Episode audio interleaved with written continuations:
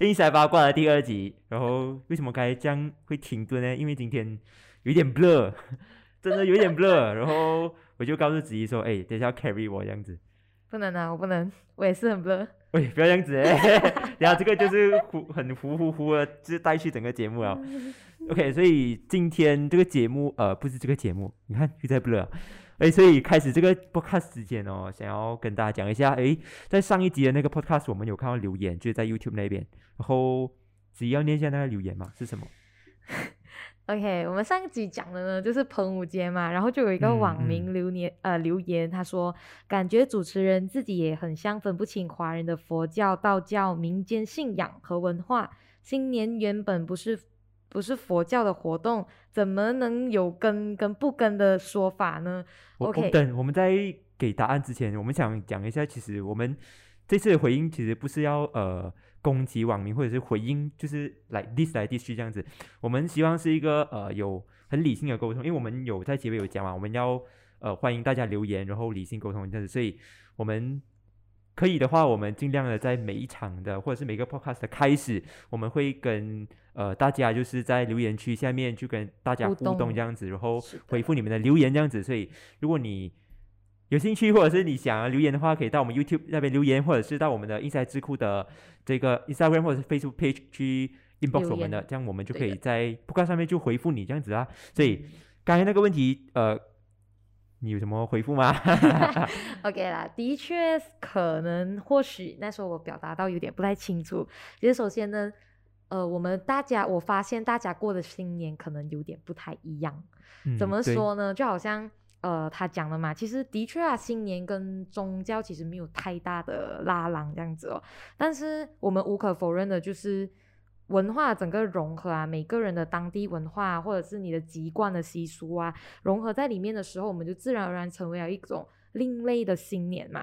所以我那时候我刚好讲到我是佛教徒，然后下一句我就直接提那个新年的例子。那么是因为我们新年的时候，我们会去呃庙里面啊。拜拜哦，就抢头香这些东西。其实其实我也是有讲错啦，嗯，我也是一直把信仰跟宗教搞混这样子。是，但其实信仰是一个蛮大的东西嘛，然后宗教可能只是信仰的一部分这样。嗯嗯，大概是这样的东西。所以 OK，绕回来我讲的东西，因为新年我们有抢头香啊，或者去庙里面拜拜，跟跟娘娘或者佛祖讲，呃，你要保佑我今年顺顺利利啊，怎样怎样的。所以这个就是跟我们新年的时候就有挂钩嘛，这样整个音箱。我们都会挂在一起咯，所以但是还是会有部分的年轻人哦，他们会觉得讲说，哎呀，新年爸妈跟平常日子有什么差别？所以我要表达的意思其实就想说，其实现在新年，哎，不是现在的年轻人真的会去跟跟叫嘛，跟节日啊，跟宗教啊，跟信仰这样子嘛，其实已经很少了。就我的周围的朋友都是这样啦，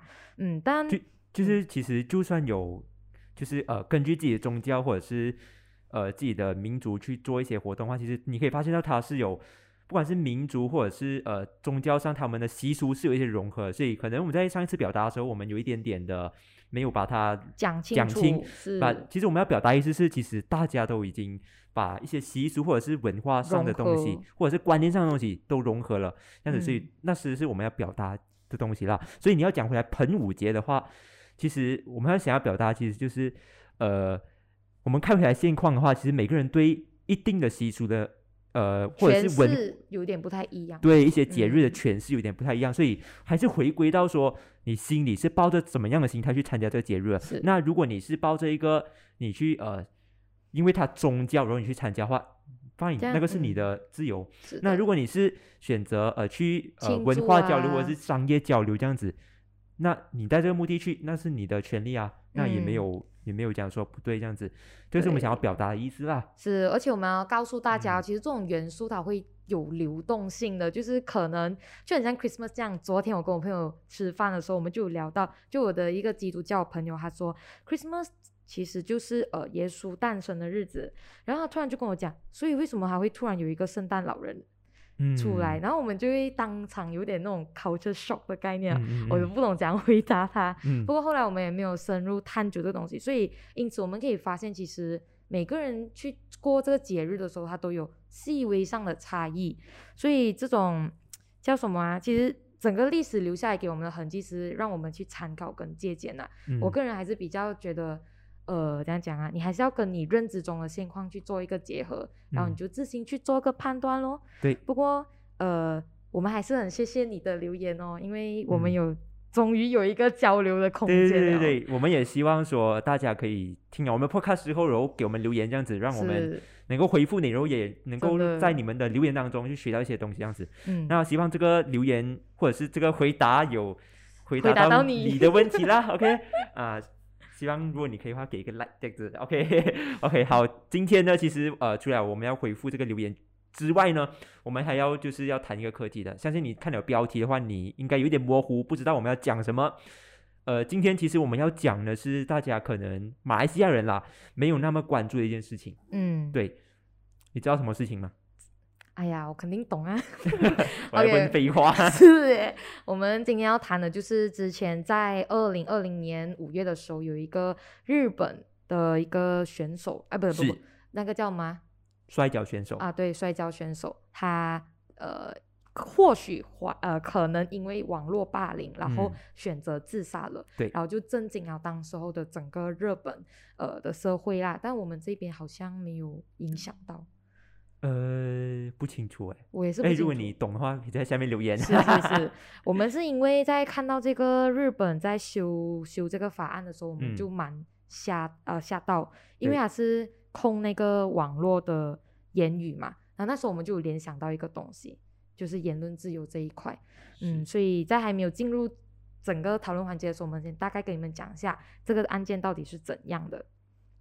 对，其实这个案件哦，嗯，我觉得跟马来西亚的现象有一点像。不过在讲马来西亚现象之前，我跟你们讲一下这件事情它发生，它具体的不可以讲细节，它大概的整个框架或者走向是怎样的。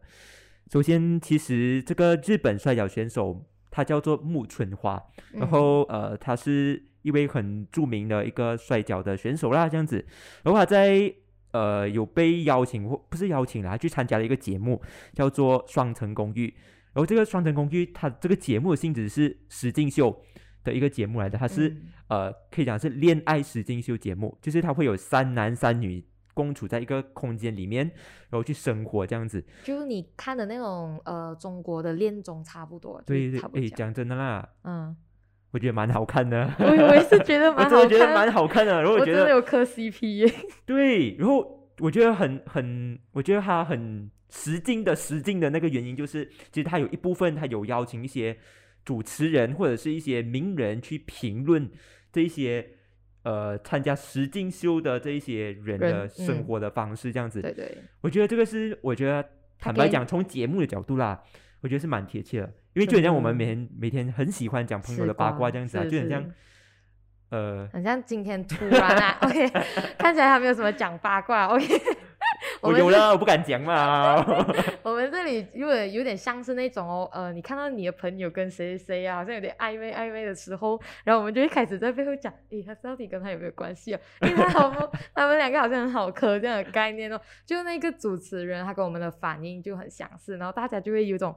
代入感就觉得说，诶，好像真的耶，我们平时就这样哦。对，然后还记得有一次我跟朋友讲八卦的时候，就是我我跟他讲啦，就是讲，哎，他跟他好像要在一起了哦，像他追他这样子哦。然后就是这个人哦，他就跟别人讲哦。哦。可是可是在这节目就没有这样子的东西啦，因为他是分开两边的，就是主持人一块，然后石金秀一块，而是在石金秀这一块哦。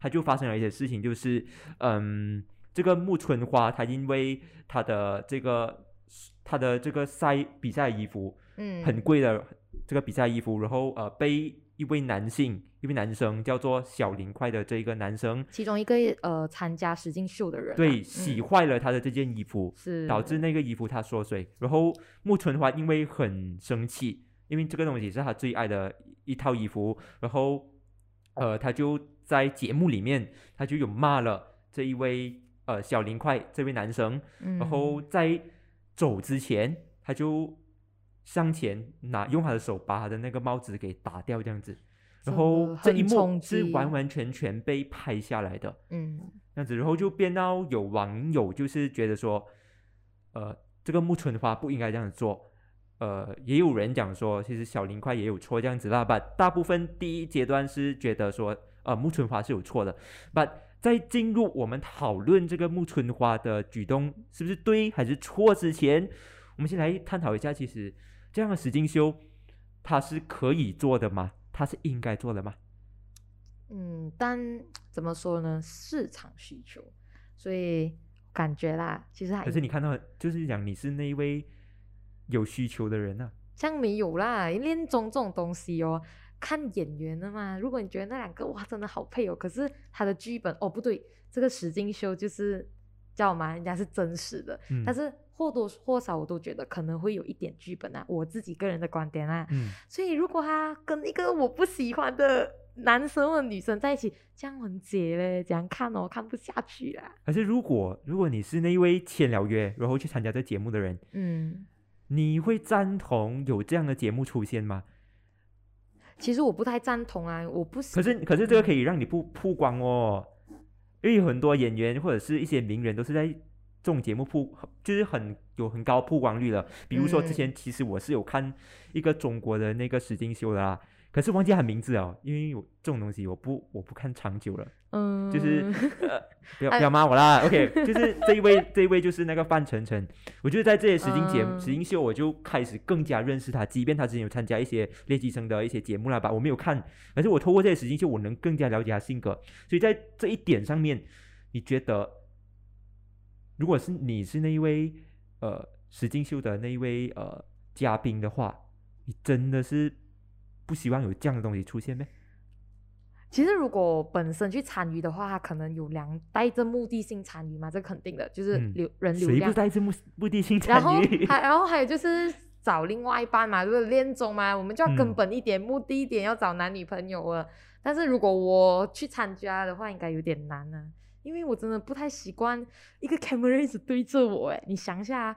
你整个生活明明是回到家，你真的可以随便乱做，但因为有镜头，然后你要短做，可是这个概念呢？可是这个是一个建立形象的过程啊，所以你是本身就不会建立啊？没有啊，我本来就在建立啊，要不然我也不会戴个口罩啊。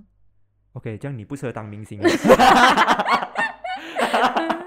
对不对？我讲没有错嘛，对不对？就是如果你是愿对，如果在这个呃趋势下，如果你。还是愿意把你自己的东西掏出来的话，那你真的是在这个趋势，你很适合当明星，因为，呃，你是愿意把你最真实的一面掏出来。但你在那个实境秀里面，你是演还是真正的自己，这个是另当别论。那把从观众的角度来看，我看到你，我是最真实的，所以你的知名度或者是你的。呃，这个受欢迎程度会增加，这样子。对，而且我们要注意的一点就是，所有的剪辑方式啊，跟那个评论人，或者是你表达的任何肢体动作，或者是言语都好，都是会引导观众知道，或者是认识你，或者标签你的一个呃一个渠道来的。所以我可以讲说，它有好的一面，但是它肯定也有坏的一面。是坏的一面哦，其实就是会有这。这样这样子的情况出现，就是大家会去评论你的生活行为。是他们因为，哎，人的偷窥心要讲回这里啊，就是为什么大家很喜欢？可是哎，等等等，可是之前我看到你偷窥 人家，就是他要拍一个 story，就是哦，他在外面应该是妈妈档啊，我觉得他在外面吃东西，然后他偷拍一个一位男性，他就想说，这个是不是？我就他的意思是，哎，这个不是我未来的男朋友这样子。所以我就想说，哇，你在窥探人家性骚扰啊？没有到那么严重性骚扰，就是一种你带着欣赏的角度嘛，然后你就在想 说，哎，到底这个人好不好看？哎，他是那时候还是背对我的，然后那时候我跟我们就我们就讨论说。背他背后呃，知道吗？背影长得很好看，叫我们猜一下到底前面好不好看？就那种偷窥 心理。哎，我真的没有看到人哎，我在低头吃饭，然后他走过了，然后我朋友全部都看到，只有我一个没有看到。Oh my god，真是真的是有点可惜。错过了你的那个，错过了，可能那就是我的缘分。你是有多干？嗯，拜拜。OK，我们拉回来，拉回来，讲太远了。OK，我们讲到哪里啊？忘记 了哎。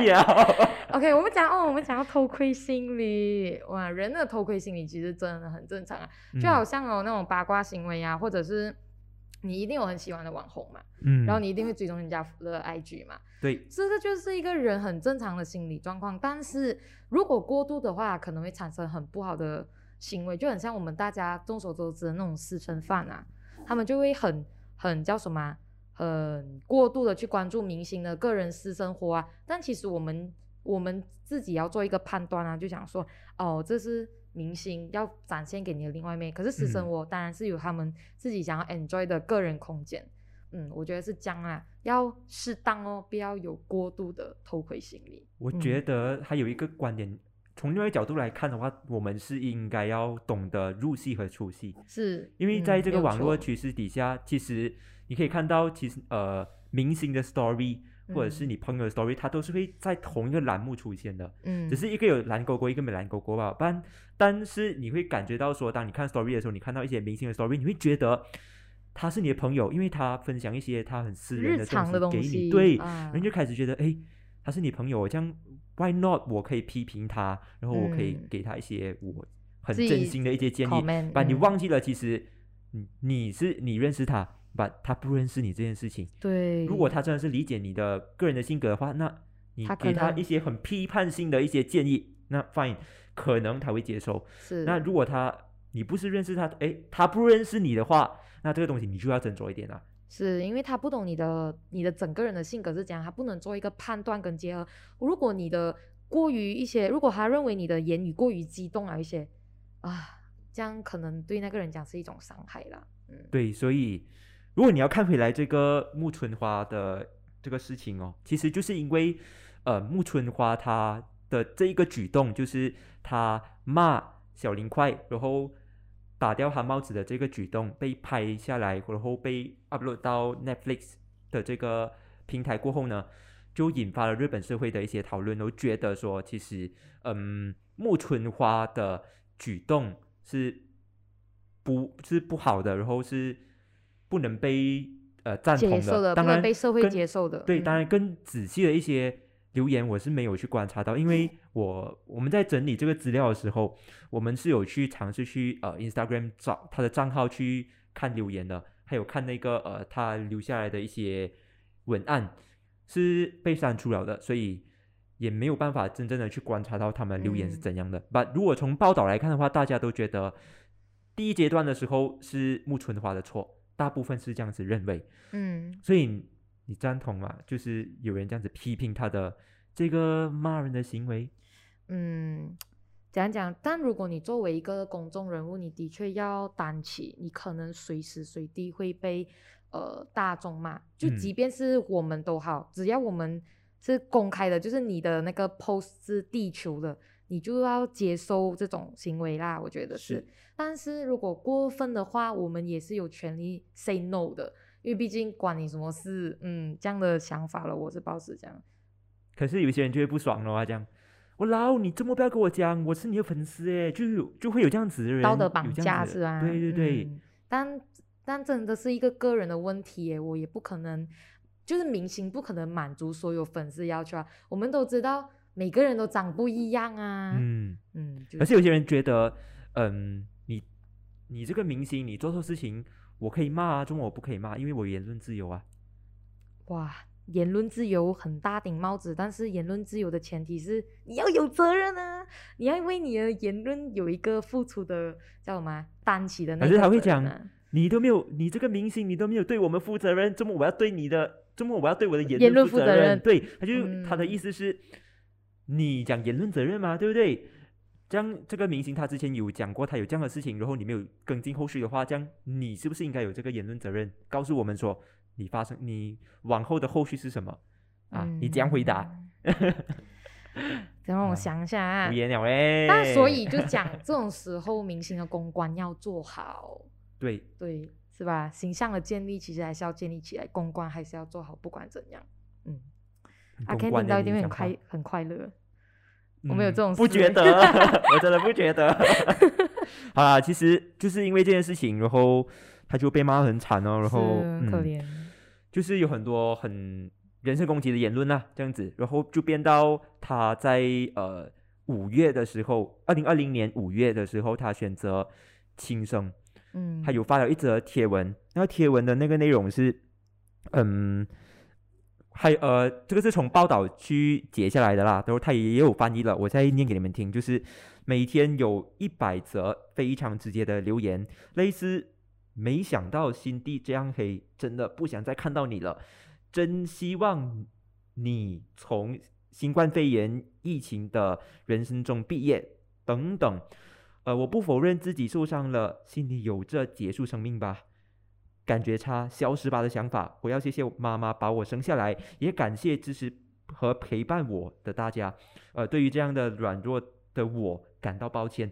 然后这个东西其实他没有直接的反映到说他是因为这个呃节目而选择轻生的，但大家都怀疑说其实他有他是因为这样的东西，嗯，呃，选择死亡就成为他的。对，最后一根。所以他是因为节目的那个影片，然后给人家骂过后，他才呃就是轻生的。所以在这点上的话，我觉得可以看到说，其实你的一个留言，不管是他有没有跟那个节目有没有关系，把从他的文案来看的话，你可以发现到他是很在意留言的。所以当你的一个留言，你是呃对他进行人身攻击的话，那他不能接受的话。就会酿成酿成这种悲剧。当然，你可以讲说这个是他的心理素质不够强。那这个你要讲你要这样讲也没有错啦，因为他毕竟他是公众人物嘛，他就必须要经历起这样的一些言论的一些风波这样子。可是如果你真的是要站在一个道德角度来讲的话，其实你真的是做出一些人身攻击的一些言论，真的是我觉得不能沟通。对对对，有点过分。当然你可以批评，但不是批评啊，你可以批判，你不能批评。批判的方式是你必须要有理据的批判。你可以讲说，OK，呃，你的骂人，你骂可以骂人，但是你不，你没有必要动手，是这样子的东西。所以我就觉得，如果你是用这样的方式去发表你的言论的话，那真的是很难讲说可以发生到这种悲剧这样子。嗯，因为主要还是对这个人的样貌上的叫什么？body shame 啊，然后你的性格上啊，或者是怎样，或者一些更加可怕的这种言语，其实对一个人的心理肯定会很受伤啊。你不要讲一个明星有这么多粉丝，单单从我们的周围的人来看，人家都讲嘛，这种叫嘛批评的言论进去耳朵里面，真的就很难听，然后你就会很受伤。嗯，但是你想一下，他每一天要面对的可能就是一百折，就是我们的十倍左右哦。所以我们可以想象到那个冲击力是多么的可怕。如果他身边刚好又没有人呢？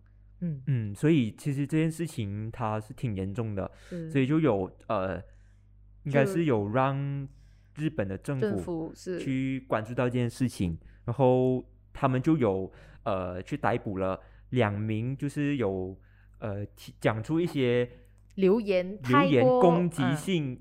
太过攻击性的一些留言的男子，两名男子啦，逮捕他们，然后之后就有被判，就判罚他们就是呃这个九千日元，嗯，然后呃是没有坐牢的，就是罚钱而已喽。对，然后我先讲我对这个判罚的方的看法啦。其实我第一次我还没有真正去了解整件事情的时候，我就觉得，哎，我觉得是蛮 OK 的。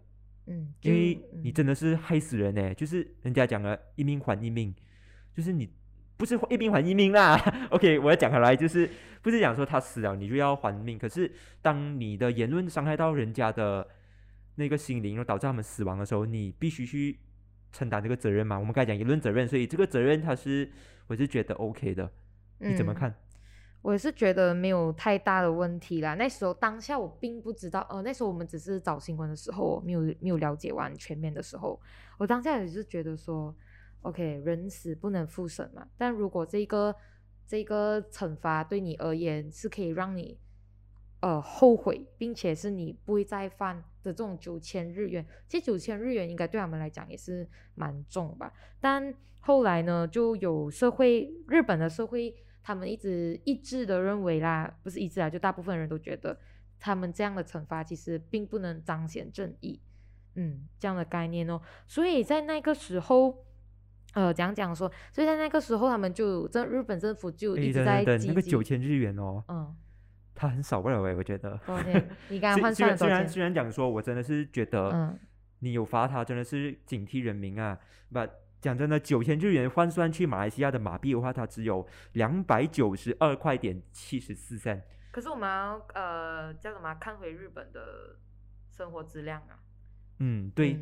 可是当地日本人他们就讲说，这个判罚太轻了。对，因为你是你的言论已经杀死人这样子，间接杀死人不是杀死人。嗯，对对对，间间接的去让人家去自杀，所以这个东西在日本的社会来讲，他们觉得太轻了，太轻，而且要重罚。你要知道，不可能只有两个人留言让他去自杀嘛，肯定一定是有很多人的，上万的人。所以在呃新闻报道上就有发现到说，有很多报道就讲说，这一些人他们就是因为怕。成为下一个这两名的人，所以他们就选择删除留言，然后可以的话不要被抓这样子。可是来得及啊没？嗯？可是来得及没？就是 I mean 他们现在删除留言还来得及没？应该是来得及吧。I mean 可是可是你要想哦，这件事情肯定是涉及很多很多网民的嘛。是啊是啊。为什么他只是抓这两个？他其他还没有抓。对哦，所以所以这些网民他们意识到这个东西会带来很严重的一个后果，所以他们就选择删留言。所以这个谈谈回来，其实如果你要谈言论自由的言论责任的话，其实这个责任是不是这样子去呃去兑现的呢？嗯，哎，突然很沉重，我又不能我的头脑 突然打住了，所以我觉得我讲我的看法，其实我是觉得你可以删留言，但这个是这个行为不负责任。你可以保护自己，但这个行为真的不负责任，因为你已经写出来了。是，你可以讲说，OK，已经造成那一个伤害了。对，我但我也能理解，讲说，哦，你删了留言，你是不希望再让那个人看到这个留言，他会更伤心这样子。你是为为了防止，呃，他以后再翻回来的时候，他会有伤心的那个那个心情。你确定他不是因为自己啊？你确定也不是因为怕受到司法对付？你有啦我要站在他角度。OK，好。你不可以这样子污蔑我嘞。没有，我没有，我没有骂他们呢。OK，OK，就是我觉得我也能理解他们讲，可能有一一部分人讲说，哦，我知错了，我删留言。But 你可以这样子做，But 我们觉得我不鼓励，我们更鼓励的其实就是可以的话，你在留言之前，你去想一想，是，呃，你这个留言到底适不适合？如果是不适合的话，那请你不要留言。嗯，或者是。如果你想要留言，可以，你想好了，你再留言。对对对，嗯，而且刚刚就龙哥还有讲到嘛，就是那个他们发了哈够，就很多人开始有动作，就是去删除。就我们可以看到司法的确还是有一些组合的能力。嗯嗯，所以那时候呢，所以在最近那个呃，他们政府日本的政府就有修法，就要加重这一块的惩罚。对，嗯，刚才讲了九千日元，其实就是跟这个惩罚有关。嗯。其实那个九千日元，它是安的一个叫侮辱罪的一个条文，条文是，对，它是安的侮辱罪条文的一个，嗯，可以讲是刑罚这样子。然后现在，呃，日本社会就有当时就掀起一个呃舆论，讲说他们要修正这个呃侮辱罪的这个呃法案，然后他希望是有更重的刑罚，然后更重的一些呃惩罚这样子的。他修正的内容其实就是从原本的侮辱罪，呃，是针对在网络上的诽谤、重伤行为、加重侮辱罪的刑罚，最高罚款本来是一万日元，或者是最多三十天的拘留。可是，在修正过后呢，侮辱罪最高罚款其实是可以去到呃三十万日元的，或者是最多一年的有期徒刑。当然，他的判罚标准，他判你有没有罪的标准，其实他还是没有变。这样子，然后这里就有有一个呃很有个争论，就是竟然你是其实呃你有调整了那个判罚的那个重量，就是判罚的那个后果这样子，but 你的那个模糊的定义没有去设定好啊。嗯，对，所以你怎么看这样这件事情？我们有那时候我们有私底下讨论过，我们在想说会不会是会不会是那个叫什么？我们会讲说，这个刑罚会不会让我们的言论自由受损？嗯嗯。然后当时我在想，其实我很矛盾，懂吗？就是讲说，我要到底讲喝止这些人不要进行网络霸凌，哎，可是他要同时要保证一下我们的那个呃叫什么言论自由。我想了很久，但我还没有一个想法啦。可能在等下的讨论当中，我可以产生更多的想法。你是词穷啊？是。OK，其实这个修正案其实它有。呃两个面向或者是两派人的讲法。第一派人就觉得说，呃，这个修正案它是有好处的，就是它真的是能遏制这些人再度的，就是去发言，呃，不是发言，就是讲一些很 attack 有有一些攻击性的一些言论这样子。然后另外派人就讲说，其实这个是会呃影响到言论自由这件事情，然后可能是有违宪的一些嫌疑啊这样子。所以如果你是第一派人的那个说法的话，你能接受吗？第一派人就是遏制那个网络霸凌，是吧？遏制网络霸凌，他觉得这个修正案是可以遏制的。对，但是哦，他会牺牲一小呃，牺牲掉那个叫什么？需要呃，牺牲掉网络呃，不不网络言论自由那一块的人。嗯，是，但是他的确是现在短时间内最有效的方法去遏制网络霸凌的增长，我们不能否认这一点。对，嗯，但是我还是归，但是我个人是。不那么赞同，其实，嗯，怎样讲说？其实网络霸凌，它的我们不是用司法就可以把它弄好，它好像要追究，我们要追究回它为什么会产生网络霸凌这件事情，嗯嗯，所以还是最后还是要回去媒体素养跟那个叫什么教育性的东西啦。所以你单单从法律这边着手哦，你可能短时间内超有效了，但是你过后诶，人们觉得呃好像也就这样。然后也没有怎样，然后他们就继续，就好像一个恶性循环这样子走哦。但如 果我们加重了这个力度啦，然后言论自由那边的人，他们就无法为自己可能想要讲的东西就讲不出来了。我这样哪一个的伤害性会比较大？如我觉得啦，我的看法就是跟你一样，就是如果要快的话，是法律是可以的。是可行的。刚刚我们就谈到嘛，法律的那个贺贺阻力还在。如果你是讲媒体素养这种教育的一块的话，我觉得它很缓慢。它可以，它很缓慢。是。但我觉得这个缓慢，它就取决于呃教的人他们怎么样去推呃去推动这个东西，这个是很重要的。那你讲法律，其实我觉得它是对付那些真的是有心要害人的那些人，嗯，等就是。你懂啊？是法律要保护的，其实就是受害者嘛，而不是呃，而不是让那个什么让没有犯法的人更加的局限性这样。对，如果你讲 OK，日本有这种模糊的这种法律，就是会呃侵害到言论自由。那我们看其他国家是不是也有同样的状况？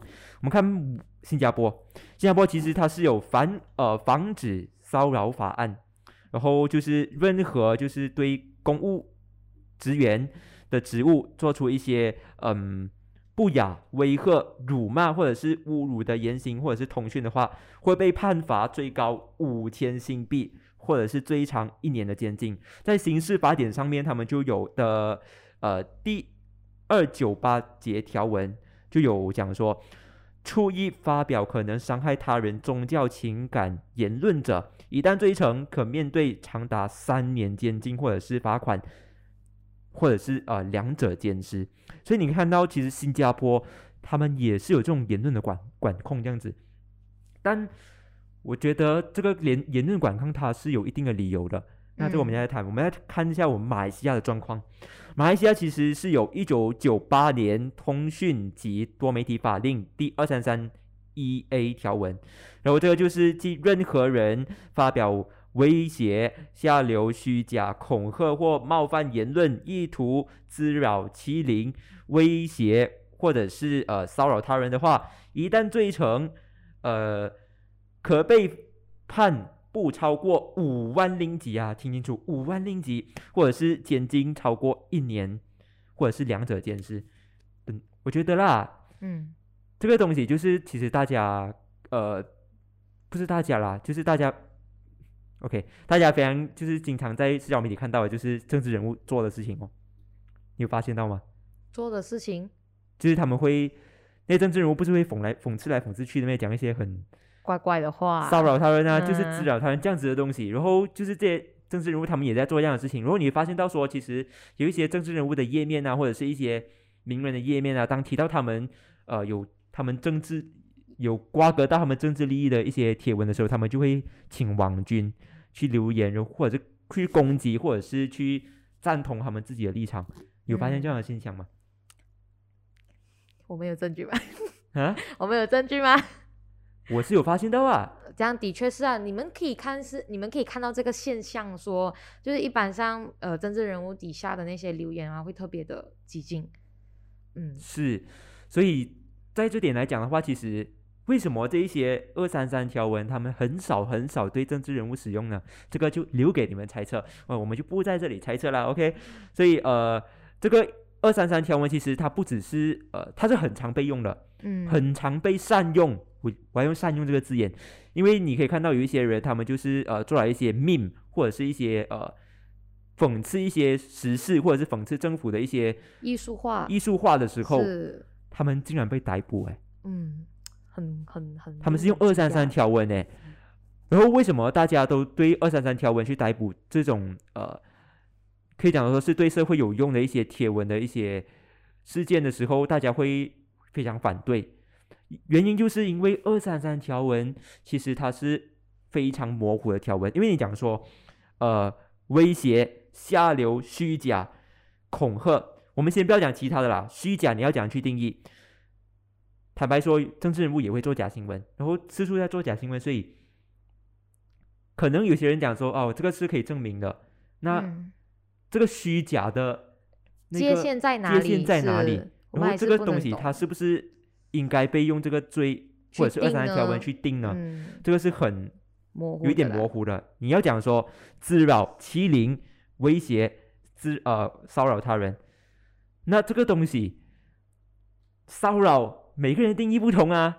你要怎样去定义就是骚扰的这个部分？对，嗯，你要讲用这个条款去定义他人，去呃定罪他人呢？这个东西是很模糊的。再加上其实因为。定罪的这个东西，如果是呃刑事的话，其实它是呃政府去提供的嘛，对不对？对。所以，如果你的言论弄到政府不爽的话，他是不是会善用这个东西去对付呢？然后有些人就会讲说，其实这个条文它会变成一个政治的一个武器，这样子。嗯，对。确啊，我们经常都会讲这个条文，呃，对言论自由的扼杀跟抹杀这件事情，可能大家都会关注到，但是会。可是为什么在马来西亚没有组合力？就是因为大家都不相信司法。哦，对啊，所以我觉得每个司法是一部分，我我觉得司法是一部分，另外一部分就是在上面的人他们没有以身作则，这个是一部分。然后在如果你要再讲的话，其实就是教育的问题哦。所以在这点上来讲的话，其实公民意识不足，然后上面的那些呃，可以讲是有掌权的人，他们没有去善用，或者是去好好的用这个。条文，所以就变到大家都对这个条文有一点的抗拒，或者是他们觉得这个东西是不存在的这样子。有两派人的讲法啦。那这个条文其实它应不应该存在呢？我们我刚才有讲嘛，呃，新加坡也有这样的条文，所以我在讲说，如果这个条文它是用来限制人民的言论的，那这个东西它是不是在限制言论自由呢？还是它在帮助去推动言论自由这个东西？帮助应该没有吧，但是它可以帮，它不。应该是讲说，它不会帮助到网民的，呃，不叫什么？哎呦，社会的言论自由，但是它可以帮助网络霸凌的增长。你要讲的是这个是吗？帮助网络霸凌的增长，帮助网络霸凌的减少。天哪，我在讲什么？突然乱就是我觉得啦，我的观点其实就是，呃，他如果你真的要是要讲 “two cup two cup two cup” 言论自由的话哦，这个东西，它是在嗯。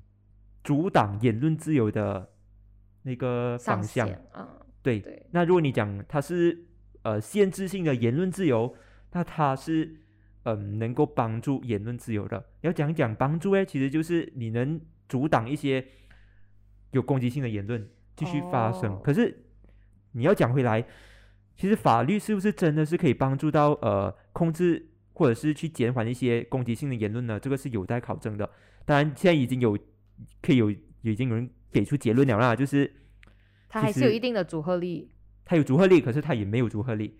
它取决于人怕不怕这个东西。是。他意识强不强？他不强的话，其实是没有用的。那也有一也有一种想法，就是如果这个东西被用的话，然后这个条文用在这个事情身上的话，对不对？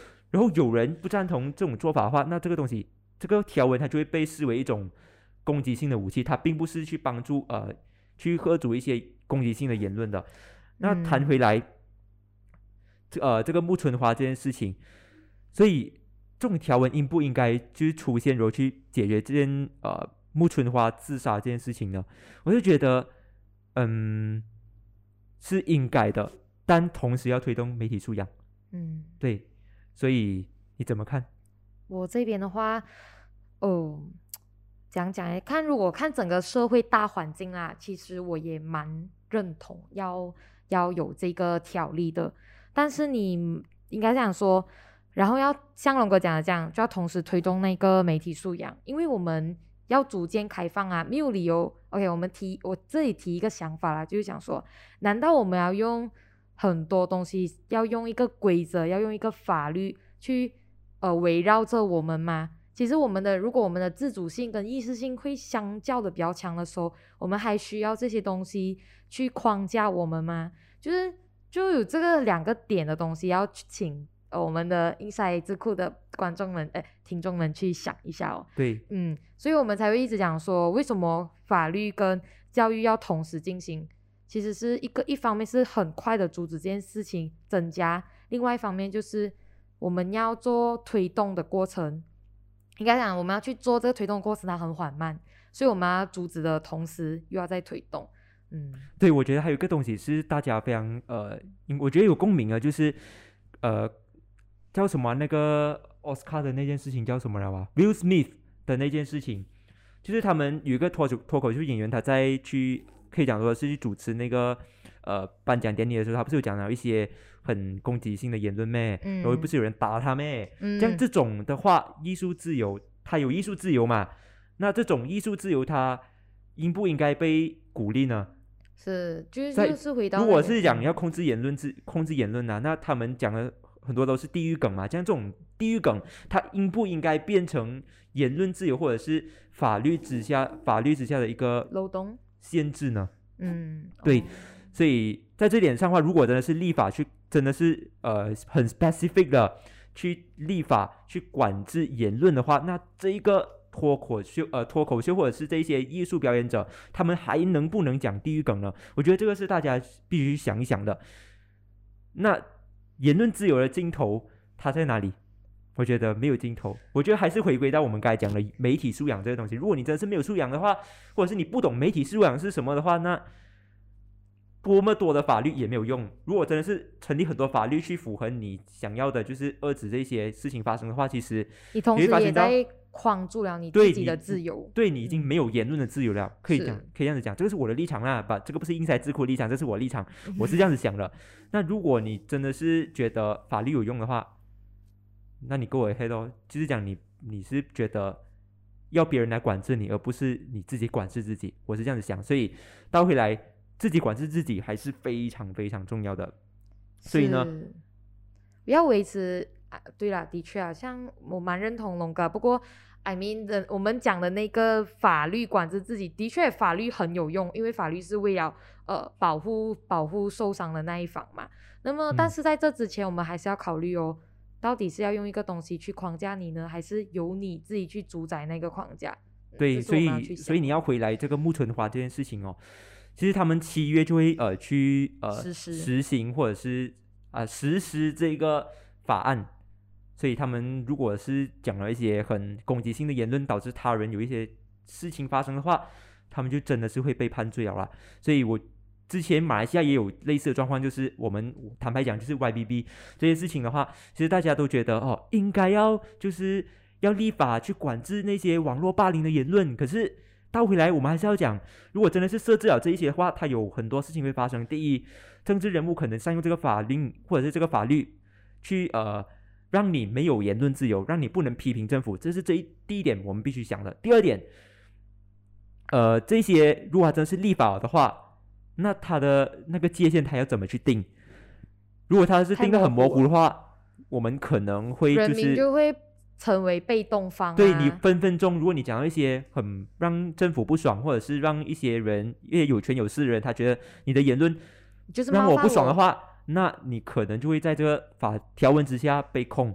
对，那还有一个点是，我觉得要反向思考的，就是如果这些你讲说你要制定很 specific 的一些条文呢，那这一些条文如果它制定到不是你想要的，可是它已经通过了的话，这样是不是呃在控制你的言论自由啊。嗯，所以对对，所以还是要跟英才智库的听众们说，呃，这样想我们想表达的最终还是那一句，呃，言论自由很重要，但是它的前提的确还是责任。所以何不我们减少这个的叫什么？减少这个网络霸凌，其实就只有一个方法，嗯，不是，啊，就是一个根本的法，呃，一个根本的方法就是。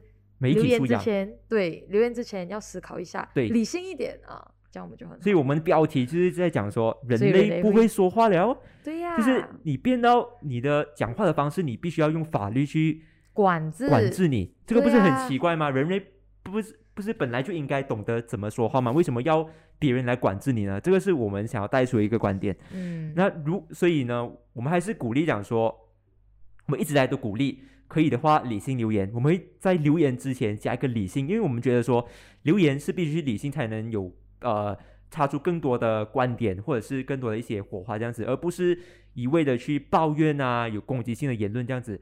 所以留言是留言的素质，这个是很重要的。那你回看马来西亚的留言素质，其实是我们真的是需要反省。那当然你可以这样子留言是没有错，但这个留言你们还必须想到的是，除了后果以外，你必须想到这个留言它是不是有用的，是不是有建设性的。如果这个留言它是对这件事情它有呃一些建设性，或者是有一些呃好处能够解决那个问题的话，那你这个留言你这样子留言的话，我觉得这个是算是理性的。如果你只是抱怨啊，不能解决问题，那你留言也没有用，你再多一百千也没有用，因为它只是成为一个叫什么管制你的东西而已啊，不就是它的根本我觉得是东西还没，没有用这样子。嗯，就是它的根本东西还是没有解决啊。我们我我一直相信一个话，就是恶性循环还是会恶性循环、啊。对，你从这里，你从你自己本身都有一个恶的东西出去啊，这样你还奢望这个社会给予你善良的东西吗？